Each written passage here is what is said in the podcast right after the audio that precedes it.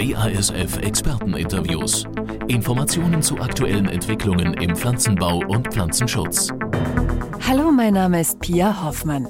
Unser Thema heute: das Ausmaß der Insektizidresistenz beim Kartoffelkäfer in Deutschland.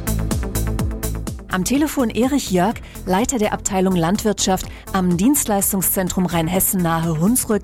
Herr Jörg, haben wir denn in Deutschland überhaupt noch ein Problem mit der Insektizidresistenz beim Kartoffelkäfer? Wir haben ein Resistenzproblem und das wird auch so bleiben. Denn die wichtigsten Gruppen von Pflanzenschutzmitteln, die wir einsetzen gegen den Kartoffelkäfer, die wirken zum Teil nur noch sehr unbefriedigend. Der Kartoffelkäfer bleibt uns also erhalten. Wie schlimm ist denn die Situation in Deutschland? Naja, sie war schon schlimmer, muss man sagen. Vor drei bis vier Jahren hatten wir lediglich zwei Wirkstoffgruppen, nämlich die Phosphorsäureester und die Pyrethroide. Und mittlerweile stellt sich die Situation etwas besser dar, denn wir haben zwei neue Mittel aus zwei neuen Wirkstoffgruppen, die Neonicotinoide und die Semicarbazone. Und diese Mittel, die haben doch sehr deutlich dazu beigetragen, dass sich die Situation ein bisschen entspannt hat. Kann man denn diese Resistenzproblematik vielleicht auf einzelne Wirkstoffgruppen beschränken? Das kann man nicht so sagen. Die äh, Resistenzentwicklung, die betrifft grundsätzlich alle Wirkstoffgruppen, die sie einsetzen, und zwar auch bei anderen Insekten aus dem Kartoffelkäfer.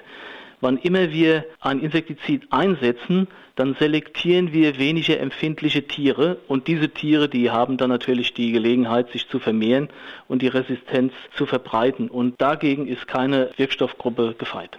Wie ist es denn aber, wenn jetzt mehrere Jahre eine bestimmte Wirkstoffgruppe nicht verwendet wird? Entspannt sich dadurch die Situation? Das ist grundsätzlich möglich, dass die Situation wieder etwas besser wird. Das ist besonders dann der Fall, wenn das Resistenzlevel noch nicht so hoch gewesen ist. Wir haben auch Beispiele bei den Carbamaten, wo dies nicht so ist. Es gibt eine Region, da wird seit zwölf Jahren fast werden keine Carbamate mehr eingesetzt. Wir haben kürzlich Resistenztests durchgeführt und die Resistenz war noch in vollem Umfang erhalten geblieben. Wie schnell entwickelt sich denn überhaupt eine solche Resistenz? Also Resistenz kommt jedes Jahr ein Stückchen mehr. Das sollte man nicht vergessen. Wir reden jetzt vielleicht über die Resistenz, die man dann im Felde merkt. Das ist ein Zeitraum, der ist zwischen vier und zehn Jahre zu veranschlagen. Wenn ich die Situation bei uns so überblicke, bei den Phosphorsäureestern oder auch bei den Pyrethroiden, dann schätze ich mal, dass es ungefähr acht bis zehn Jahre gedauert hat, bis sich die Resistenz so weit entwickelt hat. Aber je intensiver der Insektizideinsatz ist, je häufiger gespritzt wird beispielsweise, desto schneller entwickelt sich natürlich auch die Resistenz. Kann man denn irgendwas machen, um diesen Zeitraum hinauszuzögern?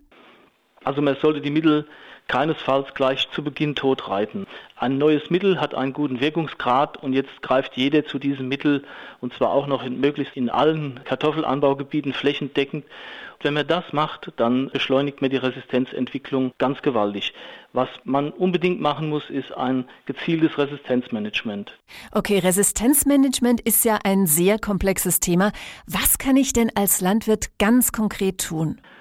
Also als Landwirt soll ich zunächst mal immer gucken, ob eine Behandlung notwendig ist. Ich muss meine Bestände bonitieren. Sind überhaupt so viele Larven da, die behandelt werden müssen? Dann sollte ich möglichst die Prognosemöglichkeiten nutzen, um zu gucken, wann ich am besten behandle. Und ich muss auch die Temperatur beim Einsatz der Insektizide unbedingt beachten. Wenn das alles passiert ist, dann muss konsequent der Wirkstoffwechsel betrieben werden. Ganz wichtig ist auch, Kartoffeln werden gebeizt und zwar hauptsächlich mit Neonicotinoiden und dann sollte auf einen gebeizten Kartoffelbestand nicht unbedingt gleich wieder ein Neonicotinoid eingesetzt werden. Gibt es noch andere Dinge, die der Landwirt vermeiden sollte? Man sollte zum Beispiel nicht routinemäßig behandeln und man sollte auch immer die vollen Aufwandmengen einsetzen. Denn mit reduzierten Aufwandmengen, da werde ich mit Sicherheit die Resistenzentwicklung deutlich, deutlich vorantreiben. Was man auch unbedingt vermeiden sollte, ist mit Mischungen arbeiten aus zwei verschiedenen Wirkstoffen. Oft ist es so, die Denke, wenn ich dann zwei Wirkstoffe habe, das wirkt dann besonders gut. Das ist aber nicht unbedingt der Fall. Da ist es eher so, dass auch hier die Resistenz auch sehr, sehr beschleunigt wird.